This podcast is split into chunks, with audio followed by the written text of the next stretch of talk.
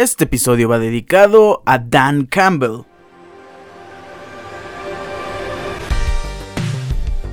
Para mí Dan Campbell, el head coach de Detroit Lions, es un modelo a seguir, me parece uno de los grandes entrenadores de esta liga de la NFL y la verdad es que su historia es muy impresionante. Dan Campbell era jugador, jugó para Detroit Lions, estuvo en 2008 en esa temporada donde Lions terminó con una marca de 0 victorias, 16 derrotas, una marca completamente perfecta. En lo negativo, se retiró dos años después, empezó su carrera como head coach, fue asistente del entrenador en múltiples equipos, llegó a Detroit Lions, vamos a llamarlo en términos futbolísticos, el equipo de su corazón eh, en 2021 los ha trabajado, ha elevado muchísimo el nivel y hoy, bueno, Oficialmente ayer, Detroit Lions se convirtió en el equipo campeón de su división, la división norte de la Conferencia Nacional. La ganó después de que el equipo o la franquicia haya pasado 30 años sin poder conseguir este título de la división. Le ganó a mis Minnesota Vikings.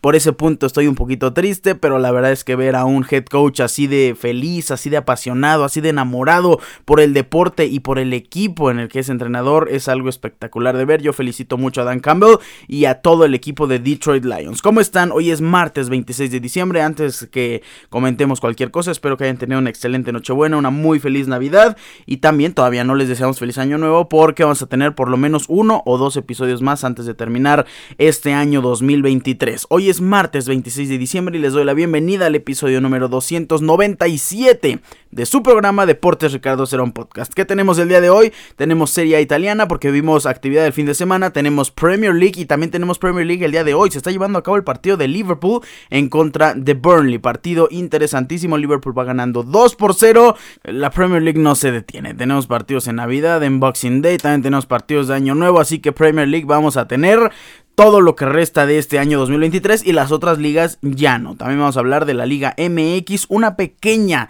sección de actualizaciones acerca del mercado de transferencias, el fútbol de estufa para cerrar este episodio que al parecer va a ser cortito, ¿eh? Hablaremos de la NFL, semana número 16 completa. ¿Y por qué estamos grabando en martes y no en el día de Navidad? Porque quería platicar con todas mis ganas de este partido de Monday Night Football Baltimore Ravens en contra de San Francisco 49ers. Para mí es un partidazo y para mí sigue siendo el partido candidato a ser el duelo del Super Bowl. Semana 16 completita, resumen completo y las posiciones a falta de dos semanas para terminar esta temporada regular de la NFL. Comenzamos.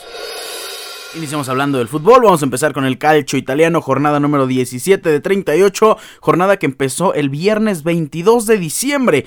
Genoa venció 2 por 1 al Sassuolo, impresionante resultado, Sassuolo que luego nos da unos partidazos, ahora Genoa está poquito a poco tratando de rescatar posiciones. La Lazio venció 2 por 0 al Empoli, Fiorentina por la mínima 1 por 0 a Monza, Salernitana 2 por 2 en contra de Milan y eso que Salernitana estuvo muy cerca de ganar este partido, anota el 2 por 1 al minuto 63 y Jovic al minuto 90 es el empate para Milan. La Juventus venció ya el sábado 23 sin problema alguno 2 por 1 a Frosinone. Bolonia 1 por 0 a Atalanta. Esta fue una gran sorpresa. Bolonia está en una posición inmejorable. Empieza a ser la cenicienta de este torneo. Más o menos lo transportamos como a la Liga Española. ¿Cuándo se va a caer el Bolonia? Así como cuándo se va a caer el Girona. 1 por 0 en contra de un rival complicadísimo, Atalanta. Torino 1 por 1 en contra de Udinese. El sábado 23 el Las Verona venció 2 por 0 a Cagliari. El Inter 2 por 0 al Leche. Y para terminar esta jornada, que era el partido más esperado, estaba dentro de nuestro top 3. Roma en contra de Napoli. Todos veíamos como favorito a Napoli, no me van a dejar mentir.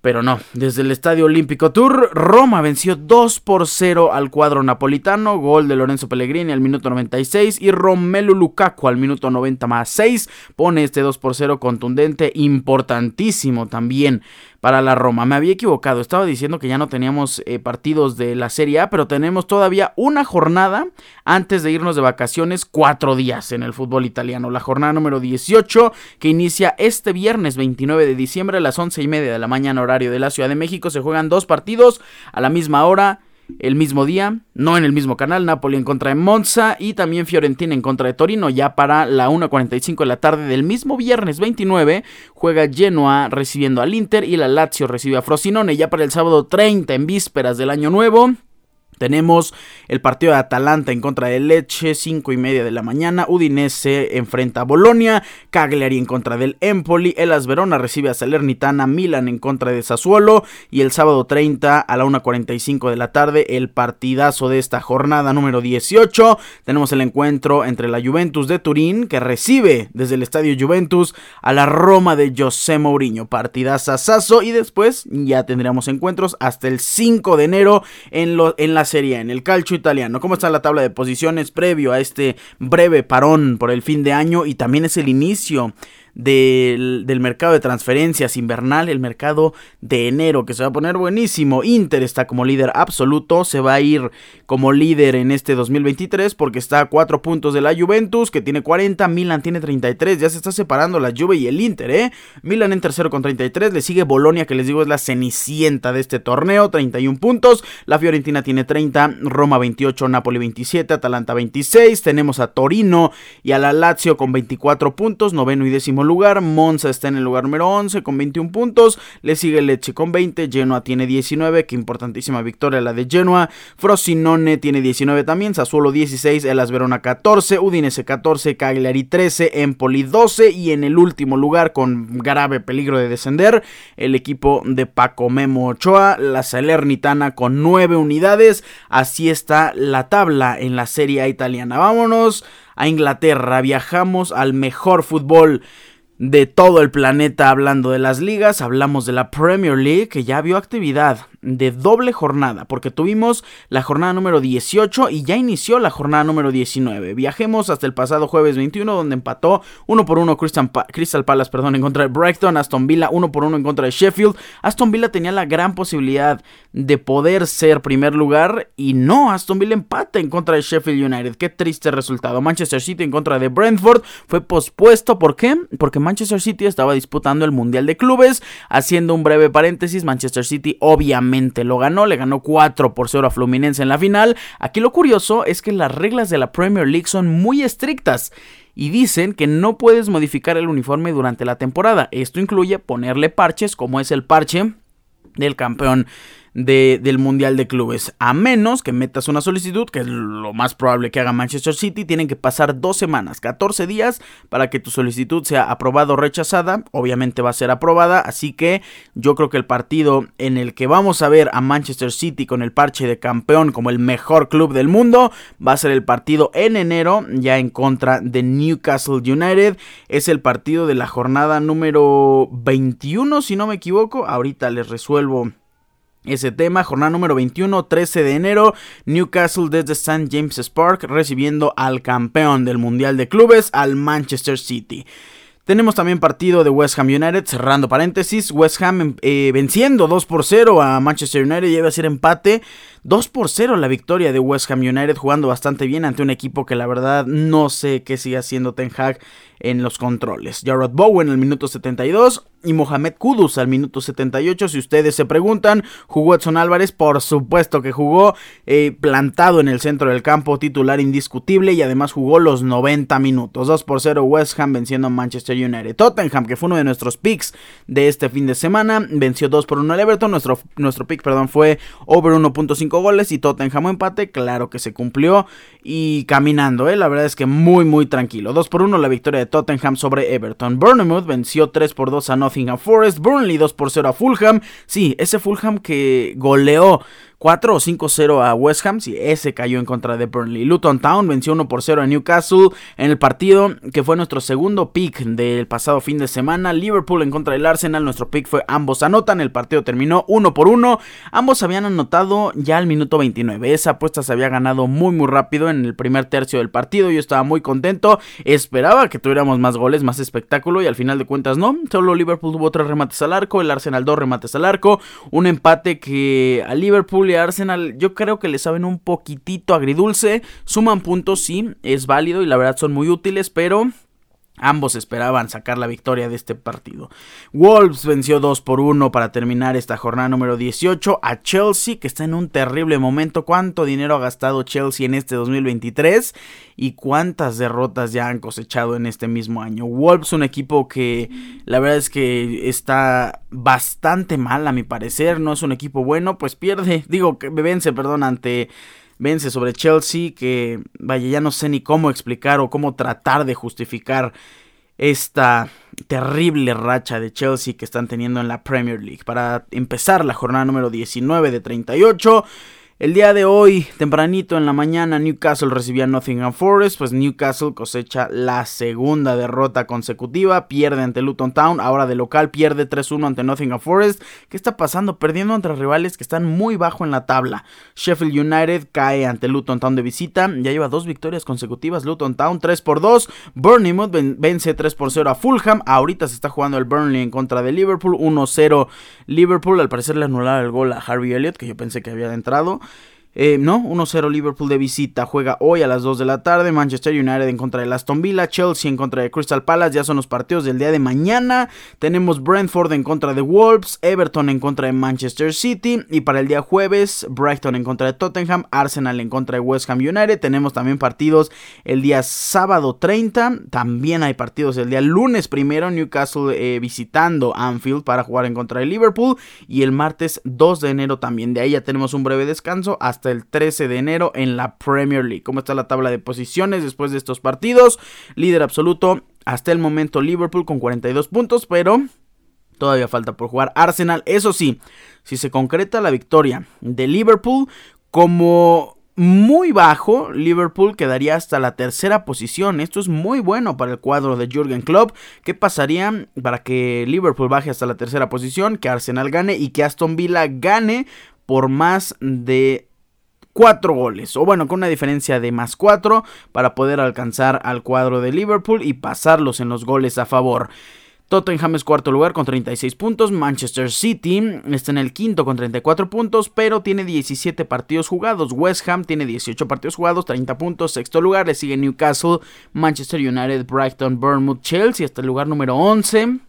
Tenemos a Wolves en lugar número 12 que ya empató en puntos a Chelsea con esta victoria. Fulham en el lugar número 13. Brentford, Crystal Palace, Nottingham Forest, Everton. Con estas dos victorias, Luton Town sube hasta 15 puntos. Su rival directo es el Everton, Nottingham Forest y para mí Crystal Palace. Brentford me ha decepcionado muchísimo, de verdad.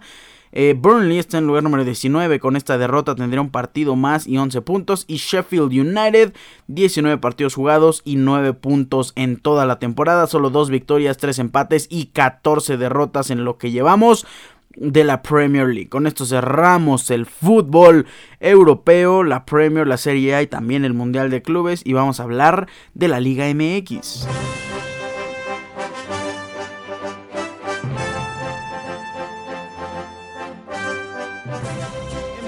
Sección de la Liga MX. En el episodio pasado nos quedamos con el fichaje de Franco Fagundes del Nacional a Santos, pues retomamos desde la transferencia definitiva de Gonzalo Piovi, defensa central, también puede jugar como lateral izquierdo, tiene 29 años, procedente de Racing Club, ¿a dónde creen que llega? A mi máquina de Cruz Azul. He visto un poco de sus highlights, videos, no estoy diciendo que lo veo cada semana o lo veía cada semana en la Liga Argentina, es un central fuerte, es un central que es muy aferrado, lo que no me gusta es que mide 1.81 metros es chaparrito. A mí me gustan los defensas centrales que van por aire, que van bien tanto en ofensiva como en defensiva rematando. El argentino llega en transferencia definitiva por tres años, así que por fin tenemos a nuestro central por izquierda zurdo que necesitábamos muchísimo. Willer Dita puede jugar como el otro central y Juan Escobar en lo que en lo personal a mí me parece la mejor posición en la que se ha desempeñado en Cruz Azul como lateral derecho, así como lo trajo Ricardo Peláez como lateral derecho.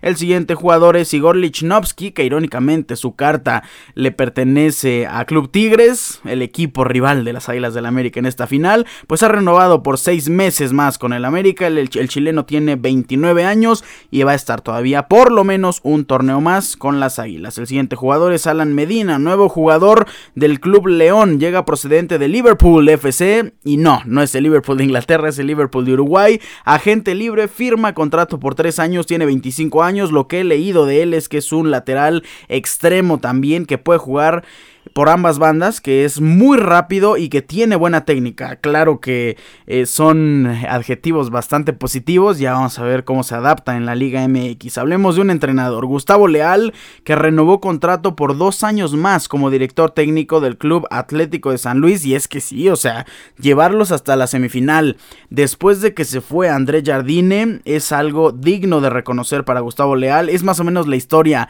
de la mano derecha de Turco Mohamed que se queda con Puede ser que pase algo similar. Gustavo Leal tiene 37 años y va a estar por lo menos dos años más con el Atlético de San Luis. Otra noticia hablando del fútbol.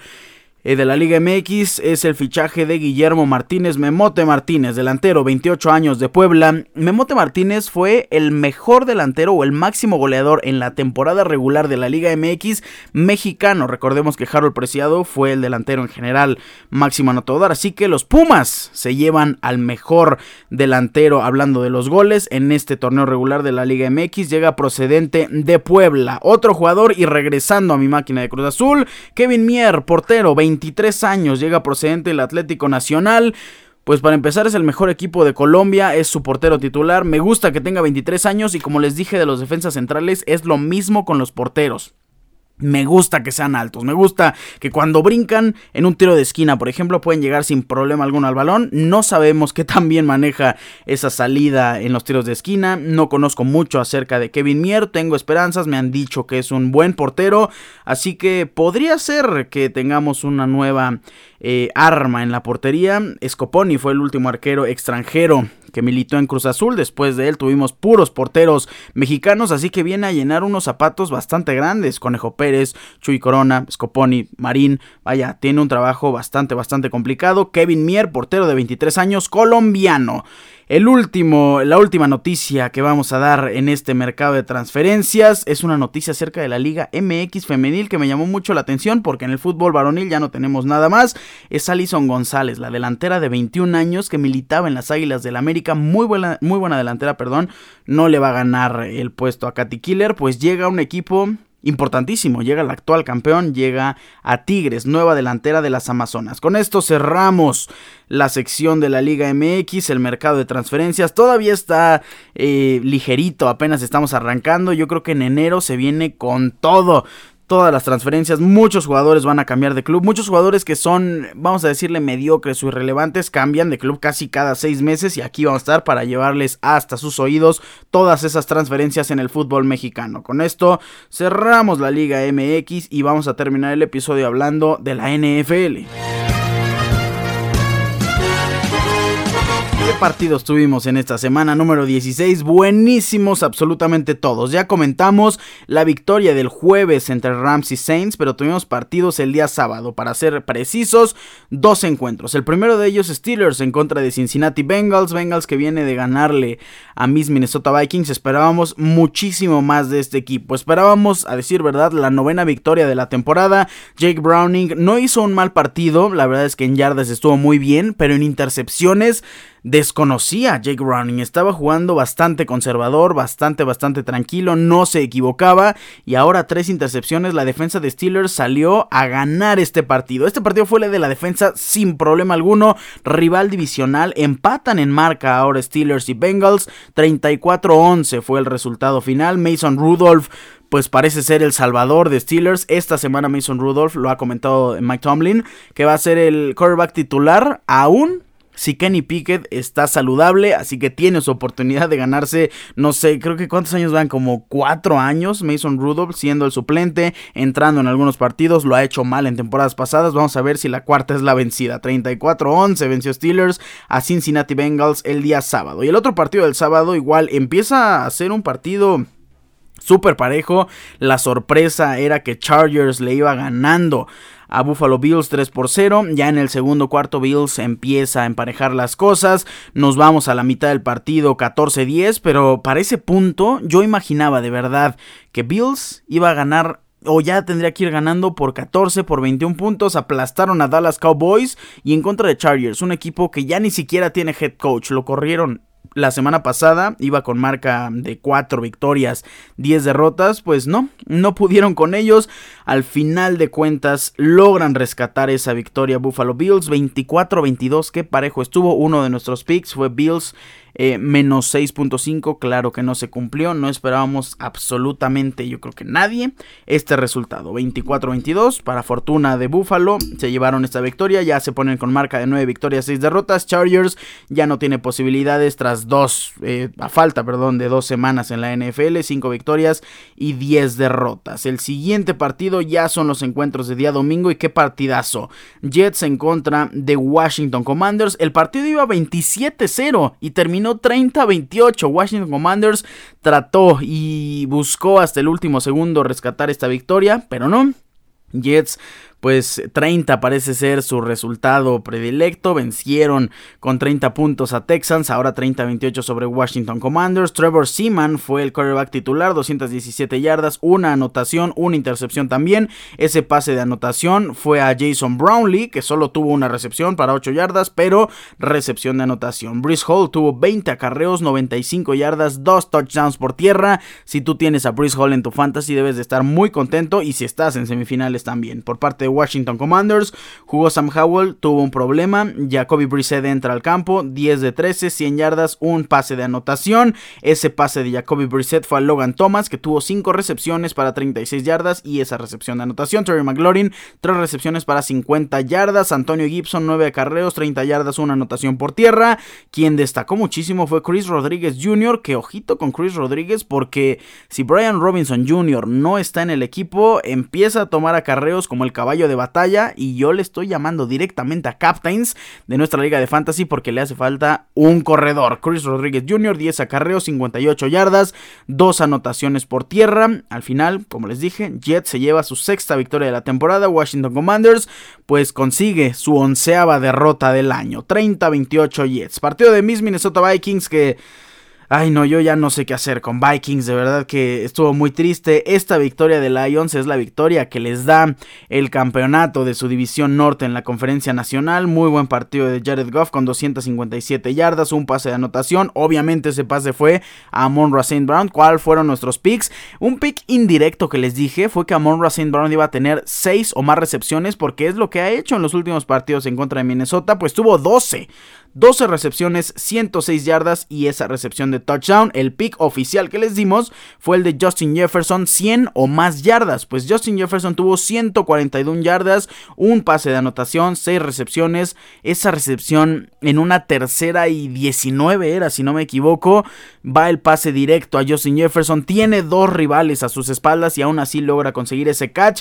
Al final de cuentas se equivoca Mason Rudolph. Intercepta a Detroit Lions al final del partido ese pase iba dirigido a Justin Jefferson. Se terminan las cosas. Lions tiene marca de 11 victorias, 4 derrotas. Vikingos peligra muchísimo su clasificación a los playoffs con 7 victorias, 8 derrotas. 30-24 fue la victoria de Detroit Lions. El siguiente partido fue el encuentro entre Browns y Texans y se veía venir. Les dijimos que Browns iba a ganar. Texans con Davis Mills, con Case Keenum.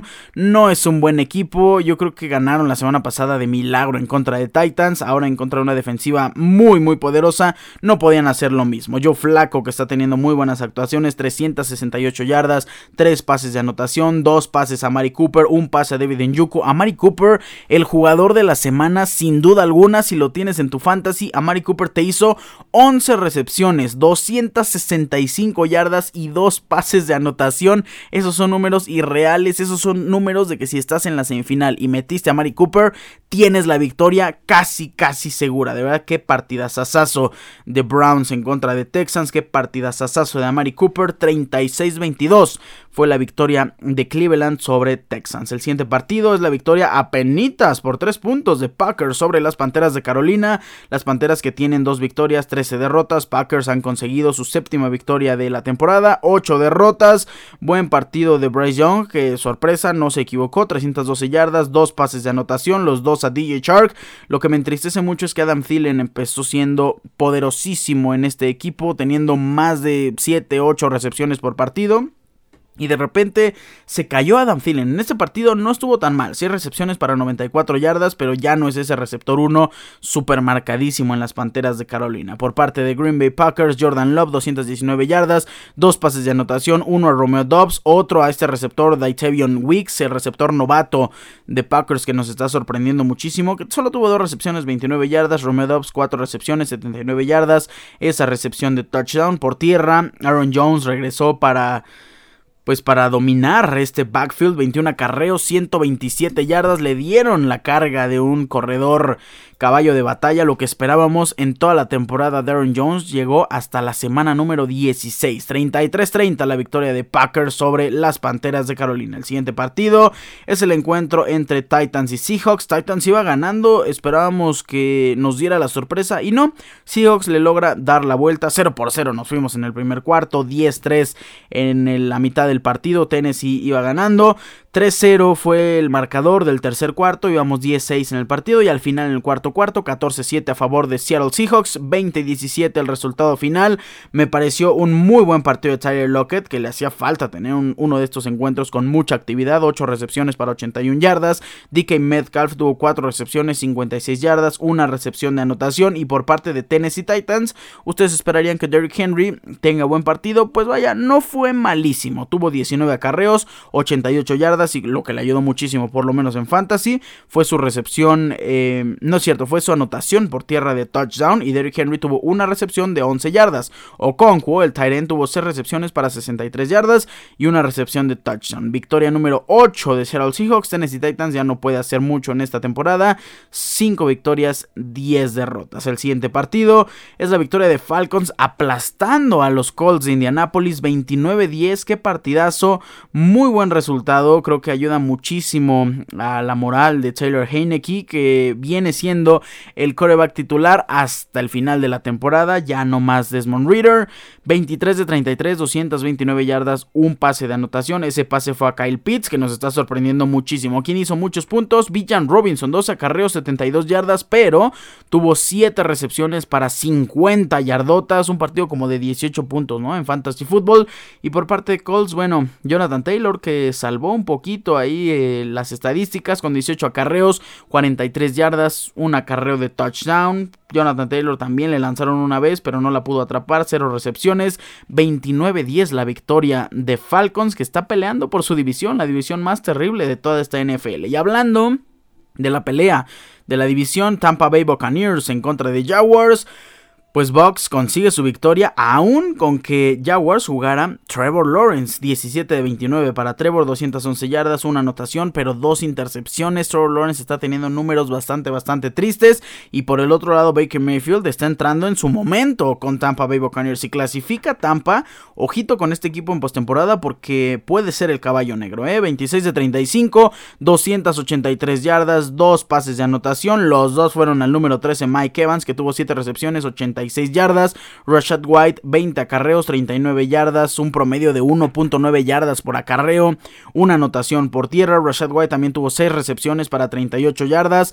30-12 la victoria de Tampa Bay Buccaneers sobre Jacksonville Jaguars. Ambos equipos están con marca de 8 victorias y 7 derrotas. El siguiente partido es el encuentro entre Dolphins y Cowboys. Al final, Dolphins con una patada de Jason Sanders logra llevarse esta victoria y cosechar su onceavo, onceavo perdón, triunfo en esta temporada. 22-20 sobre Cowboys. Qué partidazo. La verdad es que no fueron muchísimos puntos, pero estuvo muy atractivo el partido. Me gustó el encuentro de Tariq Hill con 9 recepciones para 99 yardas. Durham Smithy tuvo 5 recepciones, 56 yardas.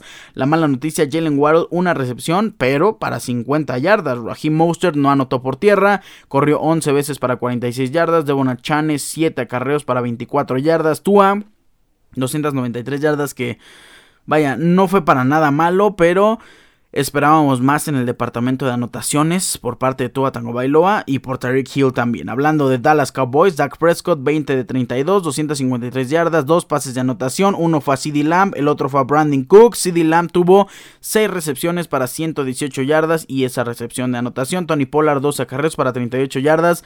Tienen un problema ahí en el backfield Dallas Cowboys, ¿eh? 22-20 la victoria de Dolphins. El siguiente partido es la victoria de Bears 27-16 sobre Cardinals Cardinals. Aquí no hay mucho que comentar. Cardinals está en la pelea directamente por Caleb Williams. Kyler Murray está eh, pues vaya, está su trabajo en juego. Si gana por lo menos un partido más, yo creo que sí lo van a mantener en el equipo. Drake May al día de hoy es un coreback a futuro, pero no me parece mejor que Kyler Murray. Si hay uno mejor, es Caleb Williams sin duda alguna. Pierden 27-16 ante Chicago Bears. El siguiente partido ya son los encuentros, no es cierto, todavía no nos falta. El Monday Night. Tenemos Sunday Night, antes de los tres Monday Night que tuvimos, o los tres partidos de lunes en Christmas. Es Sunday Night Broncos en contra de los Patriotas de Nueva Inglaterra. Pues Patriotas despidiéndose, precisamente hablando del draft 2024, despidiéndose de Caleb Williams, porque consiguieron la cuarta victoria de su temporada. 26 a 23 le ganaron a Denver Broncos. Russell Wilson tuvo buen partido, Russell Wilson. 25 de 37, 238 yardas, dos pases de anotación, corrió cuatro veces para 20 yardas. Javonte Williams anotó por tierra, bendito sea Javonte Williams, que corrió 11 veces para 24 yardas nada más. Eh, Williams también tuvo tres recepciones, pero para menos 5 yardas. Y por parte de los Patriotas de Nueva Inglaterra, Bailey Zappi, 25 de 33. Ya nos olvidamos completamente de Mac Jones, 256 yardas, dos pases de anotación. Zeke Elliott corrió 12 veces y este fue otro de nuestros picks. Zeke Elliott, 14 o más acarreos. Nos quedamos a dos acarreos de Zeke Elliott. Debieron haber corrido más los Patriotas de Nueva Inglaterra. Dos acarreos para 27 yardas nada más. De Mario Douglas, 5 recepciones para 74 yardas. Eso sí, Zeke Elliott tuvo uno de los dos eh, pases de anotación. Tuvo 9 recepciones para 33 yardas y ese pase de anotación. El otro que recibió touchdown fue Mike Gesicki. Los Patriotas 26-23 sobre Broncos de Denver. Ya nos vamos a los partidos del día lunes. Tres encuentros de el Nickmas fue el de Chiefs en contra de Raiders. Después tuvimos otro por ahí de Eagles en contra de Giants. Y el partidazazo de Monday Night Football. Iniciamos con el juego de Nickelodeon Chiefs en contra de Raiders. Sorpresísima. Patrick Mahomes está en graves problemas. Sí, sabemos que Patrick Mahomes en playoffs puede hacerse grandísimo. Pero perder ante Raiders, ¿de verdad? Raiders 20-14 venció a su rival divisional. Lo que no me gustó es en una celebración de anotación o de intercepción, si no me equivoco pues eh, va el, jugador de Raiders hacia la barra de los aficionados de Kansas City Chiefs, se acerca un niño, hace como que le va a dar el balón y cuando lo va a agarrar este niño se lo quita y se ríe. Bueno, qué acto tan terrible, pero lo puedo entender por la super rivalidad y el odio que se tienen entre estos dos equipos. Patrick Mahomes, 27 de 44, 235 yardas, un pase de anotación, ese pase eh, fue para Justin Watson y una intercepción, precisamente la que les ando diciendo. Corrió 10 veces Patrick Mahomes para 53 yardas, Isaiah Pacheco corrió 11 veces para 26 yardas, un acarreo de anotación para Isaiah Pacheco que tuvo también 4 recepciones para 0 yardas por parte de Raiders, Aiden O'Connell 9 de 21, 62 yardas nada más. Fue la defensiva la que hizo todo. Samir White corrió 22 veces para 145 yardas. Jacoby Meyers, 3 recepciones para 42 yardas. Amari Hooper, perdón, Austin Hooper tuvo 2 recepciones para 13 yardas. Estuvo apagado. Fue la defensiva, les digo, la de Raiders que consiguen su séptima victoria en la temporada. Kansas City Chiefs se queda con 9 victorias, 6 derrotas. Se pone buena la división. Creo que esta división va a ser para Kansas City sin problema alguno, pero las alarmas prendidas en este partido en contra de los Raiders. Esta derrota ante Raiders. El siguiente partido es Águilas de Filadelfia en contra de New York Giants. Otro duelo divisional.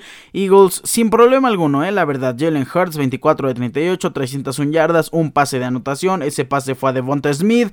Eh, Jalen Hurts corrió 8 veces para 34 yardas. Como ya nos tiene acostumbrados, un, eh, un acarreo de touchdown de Andre Swift corrió 20 veces para 92 yardas. Y también tuvo su acarreo de touchdown. Hablando de Giants, pues Tommy DeVito 9 de 16, Tyro Taylor 7 de 16, 55 yardas para Tommy DeVito, 133 para Tyro Taylor, un pase de anotación, una intercepción también, Saquon Barkley corrió 23 veces para 80 yardas, eh, una carrera de anotación, Darius Slayton tuvo 3 recepciones, 90 yardas, una recepción de anotación, estuvo triste la producción de Gigantes, aunque esos 25 puntos en otros partidos hubieran ayudado muchísimo más, 33-25 la victoria de las Águilas sobre los Gigantes. Y vamos a terminar esta sección y este episodio con el partidazo del día de ayer. 49ers en contra de Baltimore Ravens. El favorito, sin problema alguno, era 49ers. Y Lamar Jackson, J. Devon Clowney, John Harbaugh eh, dijeron, Sí, somos el underdog, sabemos que no somos los favoritos, pero nos encanta estar en esa posición porque no tenemos la presión que va a tener San Francisco 49ers. Y al final de cuentas, qué partido tan redondo nos dio Baltimore Ravens, sumando 33 puntos y solo eh, encajando 19 puntos de una ofensiva muy poderosa como la de San Francisco 49ers. Fue un duelo completo de defensivas. Ravens, la defensiva número 1, San Francisco 49ers, la defensiva número 2 en la NFL. Y se vio, se notó quién es la defensiva número número uno. Brock Purdy tuvo cuatro intercepciones y yo creo que este partido de Brock Purdy hace que lo saquen de la contienda para ser el MVP de esta temporada 2023. Hasta entró Sam Darnold, pero fue porque Brock Purdy tuvo un golpe y, salió por lesión, no por bajo rendimiento. Sam Darnold 8 de 14, 81 yardas, un pase de anotación, ahí ya hizo más que Brock Purdy y una intercepción. Brock tuvo 255 yardas en 18 completos. Christian McCaffrey es garantía. La verdad es que Christian McCaffrey es alguien que siempre va a hacer buenos puntos. 14 acarreos, 103 yardas, un acarreo de anotación. También tuvo 6 recepciones para 28 yardas. George Kittle 7 recepciones para 126 yardas.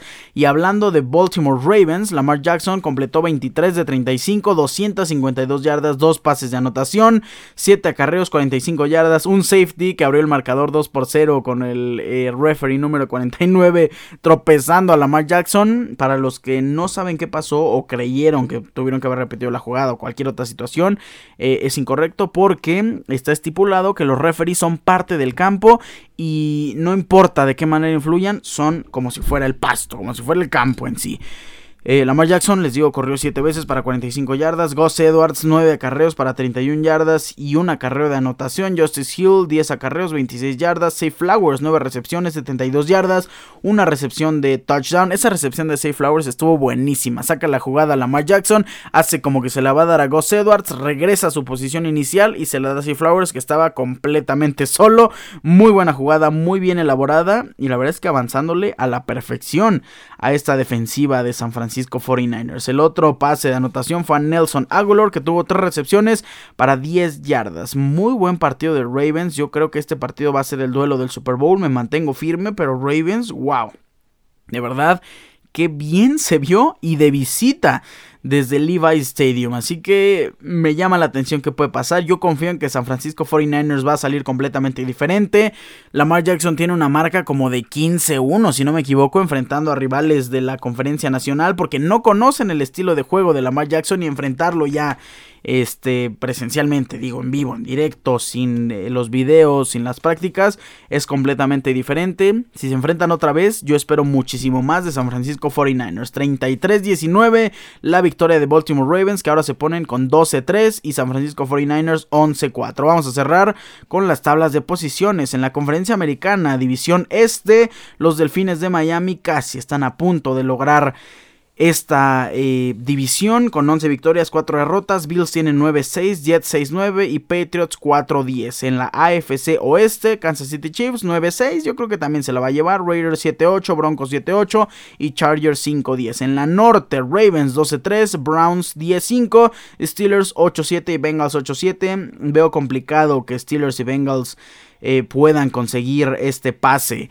como wild card, pero todo es posible. Y en la división sur de la conferencia americana está parejísimo. Jaguars, Colts y Texans tienen 8 victorias y 7 derrotas, Titans tiene 5 victorias y 10 derrotas, ya no puede clasificar a playoffs, ha quedado completamente eliminado, pero entre Jacksonville, Colts y Texans puede pasar cualquier cosa, cualquiera se puede llevar la división y por lo menos jugar el partido de wild card, el duelo de comodines en casa. En la conferencia nacional, Águilas de Filadelfia tiene 11 victorias, 4 derrotas, Cowboys 10 victorias, 5 derrotas. Todavía puede cambiar esto a falta de dos semanas. Giants y Washington eliminados con 5-10 y 4-11 respectivamente. San Francisco 49ers ha ganado, perdón, la división oeste de la conferencia nacional. 11 victorias, 4 derrotas. Rams tiene 8-7. Seattle Seahawks 8-7 en la conferencia nacional. Si tienes 8 victorias, 9 victorias, estás prácticamente en el juego de wild card. Hablando de la conferencia norte.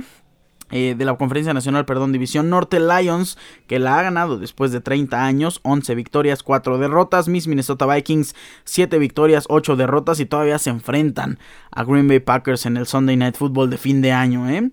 Bears ya no puede clasificar, 6 victorias, 9 derrotas y en la NFC Sur Tenemos a Tampa Bay Buccaneers con 8 victorias, 7 derrotas. Falcons tiene 7 victorias, 8 derrotas. Saints 7 victorias, 8 derrotas. Panteras eliminados con solo 2 victorias y 13 derrotas. Falcons, Saints y Buccaneers todavía se pelean la clasificación directa como el campeón de la División Sur de la Conferencia Nacional. Con esto terminamos la sección de la NFL y también terminamos el episodio número 297 de su programa. Yo les agradezco infinitamente su amable sintonía. No me voy sin antes recordarles mis redes sociales. Arroba Ricardo-Cerón- en Instagram, Ricardo Cerón en Facebook. Recuerden, Cerón es con Z. Pasen increíble, gocen muchísimo de estos partidos de la NFL, de, también de la Premier League, de la Serie italiana. Y vamos a ver qué pasa con las transferencias en la Liga MX. Disfruten mucho este fin de año. Todavía nos escuchamos el día de mañana, miércoles, y a lo mejor tenemos un episodio más previo al fin de año. Yo me despido con un fuerte abrazo. Bye.